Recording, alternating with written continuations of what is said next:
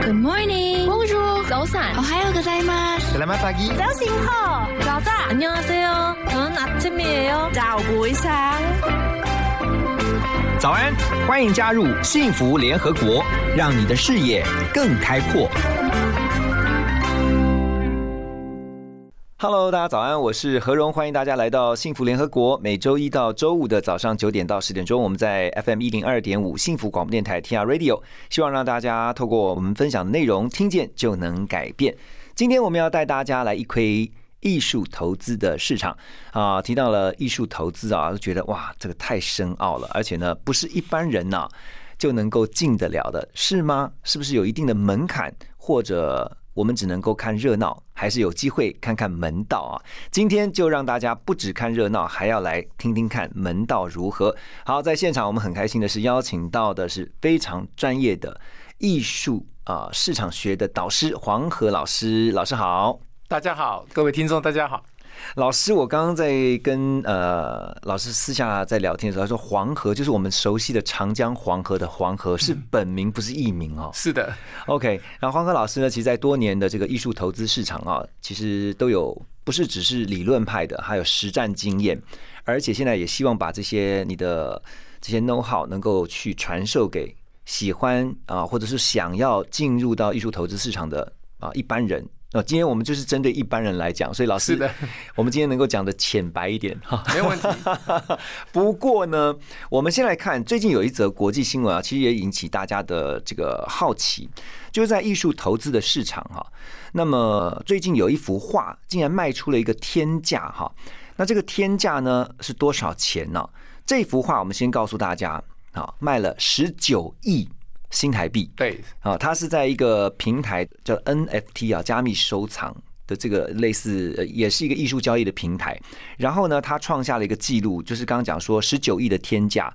可是它的这个画不是画，而是一个用电脑创造出来的一个图档啊，这个名字叫做《每天最初的五千天》，是这个作品的名称。哎，老师先来告诉我们一下哈、这个大家都吓一跳，因为它算是史上第三高价的这在个作世品艺术家， OK，对，因为如果你他所谓的在世艺术家，就是这艺术家还在世嘛。嗯好，那如果已经过世的，像呃嗯范谷啦，嗯或者是说常玉啦、赵无极啦，这些都已经离世了是嘛，哈，所以他所谓的是在世艺术家。好，那这件作品我们先要说明，其实哦。呃大家不用太惊慌，嗯因为这种作品呢，其实呢，我认为呢，它是一个新的一种概念呢，就是说，我不再是收藏这个艺术品，而是收藏艺术品的一个证明而已哦。嗯所以你其实还没有办法拥有这件作品哦，哈。那刚才何荣不是在讲到吗？其实我觉得呢，呃，一般的市井小民有没有办法去收藏艺术品？我觉得这才是我们今天想要谈的一个重点哈。老师，我们可以也像这些收藏家一样，我们也可以进入这个市场吗？对，如果说在两千年哈，就是在二十世纪的时候呢，其实真的收藏艺术品呢，大概就是真的非富即贵了。哈，那因为那时候我们会知道嘛，例如说像医生啦、或者是建筑师、会计师啦、或者是说企业家。好，那么企业家其实在一九九二年才开始正式大规模的进场收藏啊哦，，你知道为什么吗？为什么？因为他们要呃，像买房子一样吗？要保值吗？还是这样？诶，这个是一投个非常资非常重要的概念，嗯就是他们希望资金能够有做另外的一个配置。 OK，，好，不过这个等一下我们会来讲到，说现在目前的资金配置有一个叫做艺术理财，嗯哼，那么这艺术理财才真的是非常厉害的啊、那所谓的艺术理财，我们等一下再讲，我们先讲说为什么一九九二年的时候企业家或大举进场来买艺术品，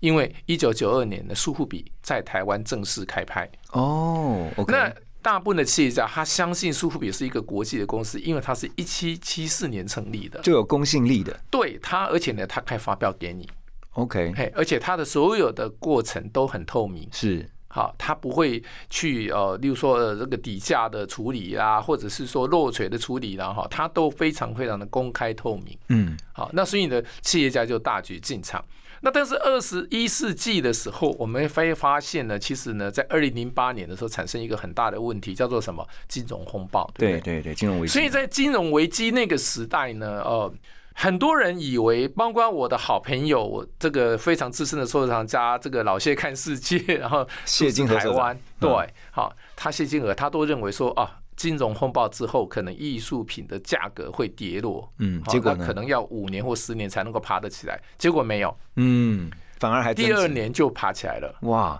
好好，等一下我们要继续来请教老师啊。那为什么呢？这个艺术收藏啊，其实刚才一开始讲说会不会深似海啊？那我们今天至少能够浅白的去了解一下这个世界是如何。我们先来听首歌曲啊，这个歌曲也是老师今天的点歌哈、非常经典的，来自姜育恒《忧郁王子》的《再回首》。好，欢迎大家继续回到幸福联合国。今天在我们的现场是非常专业的艺术大师啊，他也是一位非常懂得艺术投资的黄河老师。那如果今天让我们的听众朋友能够浅白的，就是说很浅显的先知道，包括怎么样去认识艺术投资或拍卖的市场，老师你会怎么教我们的第一步要怎么做？好的，其实大部分人会认为说哈，去看博览会或看拍卖会哈，有很大的心理障碍哈，嗯以为那是要花很多钱哈。其实拍卖会是完全不用花半毛钱你就可以进去的，哦，好门禁耶，for 对，边 free，景也边景也，哦哎，呃，你不但是边景，而且呢，大部分的拍卖会的预展都还有很提供咖啡啊、红茶啊之类的，哦有时候还有这个餐饮啊。嗯嗯好，那我们就讲说，其实呢，像呃呃，这是拍卖会。那现在台湾呢，呃，有将近差不多十个拍卖公司，拍卖会的。的资讯都是公开的，对不对？对啊 OK 你上网就可以看得到啊。就是说，你只要知道什么叫苏富比啊，什么叫佳士得啊，你参观预展完全是不需要这个呃任何的证明的哦。因为我们听到的都是这样，刚刚老师提到佳士得啊、然后苏富比，还有其他几个比较大概听到都是这几个比较有名嗯的、全世界前四大呢是苏富比、佳士得、邦汉斯跟富艺斯。哦，邦汉斯好，，对，那那台湾也有好几家，像这个呃罗湖澳啦、哈地图啦、是哈，然后中诚，然后景勋楼哈，然后呢呃这个大概也有七八家的拍卖公司。这些都是有知名度而且是有公信力的，对，还不对错的。对对 OK，对好所谓不错，就是说他们基本上呢，作品的真假都没有很大的问题啦。嗯可是我们刚才我们也在聊天的时候，就是说，因为伪作这个问题来讲，现在也寄居上流 哈，所以呢，其实伪作这个问题呢，是一个很大很大的麻烦的东 是西。所以我会鼓励大家认为说，开始呢是其实呢，还是先到画廊去看 画。我我之前听过我一个朋友，他也很喜欢艺术收藏，还有包括古董哈。他就说他也是缴了不少学费， 然后呢做了很多的功课。他我相信他那个功课是指钱， 对，就是总要被骗了几次之后，就会慢慢知道哦，这个真的怎么去辨别这样对。所以我会第一个会先跟大家讲的话，就是说，因为像古董，就是真的古人才懂嘛，嗯哈，所以古董就暂时不要去碰了啊、 因为呃，你怎么知道这是不是汝窑呢？这个东西我相信你到故宫去看一看就好了哈。嗯但是画的部分，老师说先去看画展，是对去这个很看一重下要当代艺术家的，这个绝对不会是假的，对吧？像现在什么阿阿泰泰配这种，对不对？对阿泰贝啊，然后像阿福莫萨啦，哈，或者是说阿泰仲嗯哈，呃，阿泰难哈，阿高雄，我们都有。台湾现在也有十几个博览会。那去看画的目的是说你要培养这个什么是呢？没错，你讲的非常，就是培养你的这个嗯眼光你的你的眼光，还有就是说，我们就是说这个好像像一个存折一样，你你就是去增加你的图像经验。那这个眼光，有人说、啊、我没有那个慧根，我嗯，老师啊像那种审美说实在的，嗯真的，所谓慧根哈，这个东西来讲是你要去学的才知道了嗯哈。那基本上，我会认为哈，像艺术家也很多人都讲，就是说其实呢，慧根当然是需要哈，可是努力还是不能排除的，一定对要先有努力，才有可能会有慧根。好，至少我们知道了哈。如果要介入艺术，包括你甚至将来想要投资，或者是进入到这个拍卖市场的话，你的第一步就是请先累积宝贵的经验。是那这个经验怎么？图像去对图像经验怎么去累积呢？就是不断去看展展览看对画展哈，对然后累积。好，我们先休息一下，等一下马上回来继续跟我们今天的来宾黄河老师聊。好，回到幸福联合国，今天继续跟我们的艺术大师黄河老师来聊哈。我觉得今天一定大家可以学到一些东西，特别是在艺术投资，还有包括说这个拍卖市场哈，真的是有些 know how。虽然说这个外行的看热闹嘛，内行要看门道。今天我希望不只是热闹，我们要从黄老师的身上学一些门道。那特别提到像在这个艺术的拍卖上哈，常常有人会很质疑的一件事情，就是说为什么这幅画这么的贵？那个价值跟价格中间，老师怎么看？好，那这个真的是重点中的重点哈嗯。艺术品的价值是来自于它在艺术史的位置的高低。嗯哼，好，那如果我们讲的再实在一点，就是说，到底这个艺术家他的原创性有多高？嗯好，还有他是不是有很大的影响力？嗯，有没有？好好，所以呢，像范谷、像高更啊，或者是说我们华人艺术家里面，像台湾的所谓前辈艺术家啊，哈，廖继春、陈澄波，嗯好，张万传这些艺术家呢，他们他们就是在台湾的艺术史上有一个非常高的位置。嗯哼，好，那再加上呢，因为他们的创作量呢有限，嗯好，所以创作量有限呢是跟艺术的价值是无关的，但是跟艺术的价格有关。 OK 所以呢，其实我因为们在量少，对我们在学在巴黎或者伦敦学这艺术市场学的时候，我们会有一个图案，一个图案就是说，到底艺术品的价格是由哪些人决定的？对，谁决定谁去定这个对价格啊？首先呢，就是艺术史家，好，或是艺评家。嗯、那么艺术史家呢，是在定他在历史上的位置。定位对，地那艺位评家呢，是在介绍大众来理解他的作品。 ，OK，好，到到底为什么这个当代的艺术家会在将来会有位置？因为你一定要在这个当代艺术家还在世的时候，你买到的作品，那时候价格才应该是比较合理的，对也因为比较有投资的空因间。为常常听到说说这个值钱是因为在这个艺术家这个离开以后，这个价钱就一直往上飙，因为他再也不能画了。对，就是说呃他的离世以后呢，可是这一点在这里我要先做一个说明哦。有些艺术家离世以后反而没价格哦，啊，为什么？因为一个艺术家在世的时候，他毕竟呢，他还有他的人脉基础，对不对？哦然后或者他的社会地位。可是这些东西呢，一旦他离世以后就不见了。那就得看谁来帮他去处理他的画对作，，就对不对是就是变成会艺术史家跟艺评家，哦，或甚至呢其他的什么单位，例如说什么单位，例如说美术馆的馆长。嗯嗯，好，或者是甚至呢大收藏家，嗯哎、你们你们我们会发现有些作品呢，因为有大收藏家的收藏，所以例如说我们这样讲最清楚了。周杰伦对不对？周杰伦收藏的艺术家呢，马上就就涨起来了哈。那当然，如果今天郭台铭或者是张忠谋去收藏谁的作品的话，他的作品也会价格也会涨起来。嗯，所以大收藏家也会影响到市场的价格，或者知名度高的人，他也会影响到市场的价格。对。那老师，那如果在我现在我们一般人哈，市井小民，我们进到了那个拍卖市场，刚刚老师讲了，就是说免费进入了，对。但是你就要千万记得哈，不要随便乱举牌，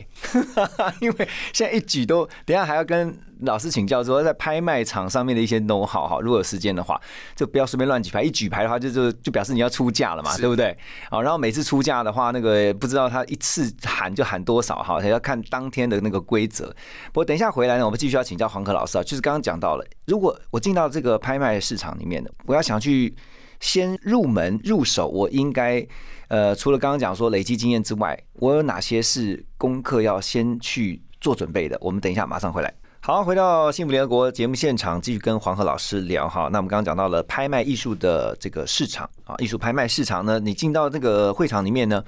我们刚刚提到说真假的辨别以外，还有包括说价格跟价值之间的怎么样去区分分辨。因为我想到一个比较这个比较俗的问题啊，就是你进去之后，你听到人家这样在一直喊价，你就很怕说，万一我出的太高价，我买没有买到它实际的价值，我出了一个很高的价格，我买贵了，那怎么我怎么去衡量？嗯首先，我们要先确定一点事情，就是说，在拍卖会出现的画家，嗯他呢有一个非常重要的特点，就是他有二手流通的机会。 ，OK，它不是新的作品，对，嗯那二手流通的价格呢，其实是我们买艺术品的时候一个非常重要的关键。因为如果你今天说啊，这张作品十万、二十万，那你可能觉得很高，可是它如果随时又可以回到拍卖市场，或者甚至它有可能还随时在涨价当中，那你就不怕去买这个作品了嘛，哈。对，所以在拍卖场出现的画家，他有一个特点，就是他是具有二手流通的特性的艺术家。嗯好，所以其实你要在拍卖场买作品呢，其实对收藏家来讲，其实是比较 safety 的，像是安全性的画作。是，但是呢，在这个安全性的画作里面，可是它一般来讲，它应该已经有一定的价格了啦，就是在国际上来讲，就是说基本上要出现在拍卖场的价格呢，是一万美金以上才会出现在拍卖场。那是基本的门槛，对不对？但是呢，在台湾有很多拍卖公司呢，其实你是可以捡漏的。台湾有很多小型的拍卖公司，像艾德森拍卖公司，像木村堂拍卖公司，嗯，这些拍卖公司甚至有五千、一万的东西都有。哦，所以 OK 我会希望呢，大家呢先不要到苏富比、佳士得去，对好去练练武功，要先到安德森呐、木森堂啦，吼，或者是台湾的这些中小型的拍卖公司，慢先去慢的培养对对，去培养你对于艺术品的了解跟概对况。投资的眼光，对，哦那至于你说你会不会举过头呢？这个其实很容易的，因为就算是大的收藏家来讲的话，他也一定会在进场的时候先设定，我最少要先这件作品，我最高的容忍的价格是在哪里？嗯而且你要知道，你看到那个 Pamper 跟落锤的时候，那是叫做 Hammer Price，对不对？那叫落锤价，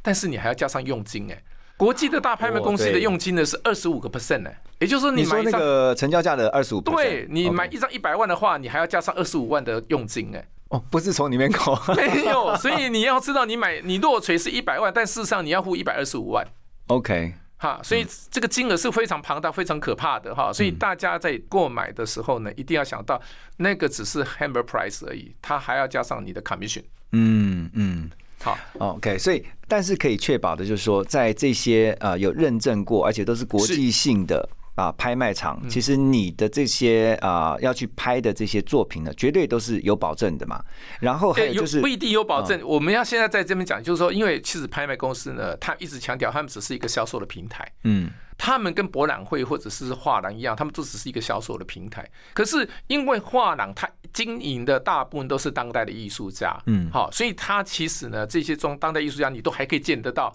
那也不可能会卖假的。嗯但是拍卖公司就不一定了，因为它都是从收藏家那边收取过来的，嗯它的所有拍品是这样子来的，所以它也有可能碰到是伪作的。哦嘿，所以在拍卖公司的这个规则里面来讲，它是不保证真假的哦。 OK，但是每一次我看到像是苏富比或者是佳士得哦，你的那个作品上去拍卖，你的每一次的价格只会呃后来价格只会比之前的价格还要再高的，不会低的，哎，这个也不一定。真的、啊。这个呢，根据苏富比的统计资料来讲，他说他们所拍的的拍品，其实有百分之五十是比画廊里面买的价钱还要低，有哦百分之五十。嗯所以我刚刚讲说，因为有的艺术家他离世以后，因为他的人际关系就消失了，他反而回到历史本位。那历史本位的时候，而且还有一件事情，你会发现说，到底他留下多少作品？嗯嗯，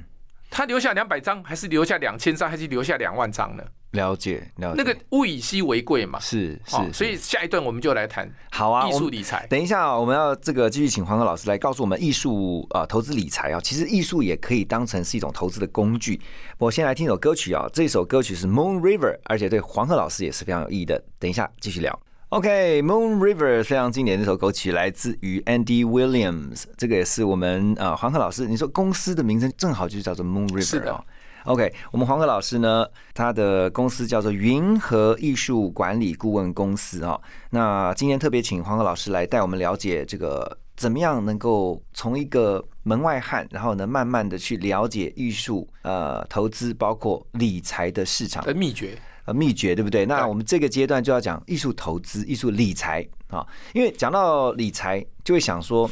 就会想投报率嘛，对不对？就是我我如果投资艺术品的话，我就要看每一次我的投资的那个 ROI，就是那个投资报酬率。艺术品的投资好吗？最近股票市场非常夯，对不对？一万七千多点，对不对？ 然后呢，我们的房地产呢也一直够嗯热，所以呢，我们还有所谓的最近呢，还是政府人还是有寄出一些想法嗯哈。那么艺术投资呢，是一直政府一直认为说呢，呃，我们一直其实没有成为一个产业，好，那所以呢，其实也很好嗯了哈、那问题就是说，艺术投资是一个非常虚幻的名词，你知道嗯吗？哈、就是说，因为我们大部分看到的人都说，哎呀，这个人投艺术投资赚了多少钱，赚了多少钱。大嗯家，例如说，我们就举说，哎呀，这个常玉的这张五罗尼呢，第一次出现的时候才卖四百七十五万台币，那么去年呢卖了十二亿。那你会觉得说，Oh my 这 God！个但是你没有报去酬率真的想想很高说对这啊张作品呢，它在它在怎么在市场上的经过是怎么走的？那一共花了多少时间才到这个价格？嗯好，所以呢，一现在目前来讲，最重要的是一个艺术理财的一个观念就出现了哈。为什么会有艺术理财呢？因为艺术品有一个很大的一个特点，就是说它是没有登记的财产。嗯，你今天拥有一张张大千的，或拥有一张赵无极的，并没有任何人知道。那如果你在私下把它卖掉呢，也没有任何人知道。哎、老师，你这样讲说是不会列入财产申报表当它中的不吗？需要，嗯，它是不需要列入财产申报。你像最近韩国三星集团的这个问题来讲，他把他所有的作品呢，干脆怎么样，全部捐给国家哦，OK，嗯哦，，因为其实呃，三星集团的这个负责人的太太，她是韩国梨花女子大学美术系毕业的，哇，那他应该很懂鉴赏，所以她非常喜欢艺术品。对，然后先生也很会赚钱，整个集团大赚钱，所以他们其实买了很多艺术品，嗯甚至曾经买过长鱼的。嗯好，那现在问题来了，就是说这个艺术，我说现在国际上其实很重视一个什么，就是很怕洗钱，嗯，对不对？那艺术品呢，其实它因为它没有登记，所以事实上它是很，而且一张画或者一张纸到处都可以走。对，好、好，但是携带又我们方先便嗯讲回来，就是说，那原来就是说，艺术品是可以理财的，可是艺术品的方式它比股票，因为股票你是随时都有行情的，对不对？嗯哼你现在上，你马上可以知道现在台今天台积电是多少，联电是多少，对不对？嗯然后你也可以知道说啊，现在有因为有这个呃私家登录，所以你也可以知道啊，房无论是房子的哪价地保值现在是多少钱，那对文华院是多少钱。对，可是艺术品没有，艺术品不是每天在成交的，嗯，所以它没有及时的行情。嗯哼，可以参考，对，可以参考对。所以，而且你你买了一张张大千，结果回去人家一看说，哎、不是啊，你这样是张小千的啊、哦，OK，因为他不懂啊，对他，对啊所以大很多收藏家呢，第一次去买呢张大千，他就买错了。所以这是一种资讯不对称的概念嘛，对，完全正确。嗯所以我会跟大家讲说呢，其实要做艺术理财，它其实是需要学习的。 OK，好，等一下回来呢，我们要继续的，请问黄河老师啊，既然说要学习，那从哪里开始学？马上回来。好，回到幸福联合国，继续跟黄河老师来聊啊，因为老师在这几年一直在推动的，就说一直希望大家知道哈，其实艺术理财、艺术这个买画呢也能够赚大钱，有这样的概念，然后呢也不断在告诉大家，其实可以多学一些艺术市场学，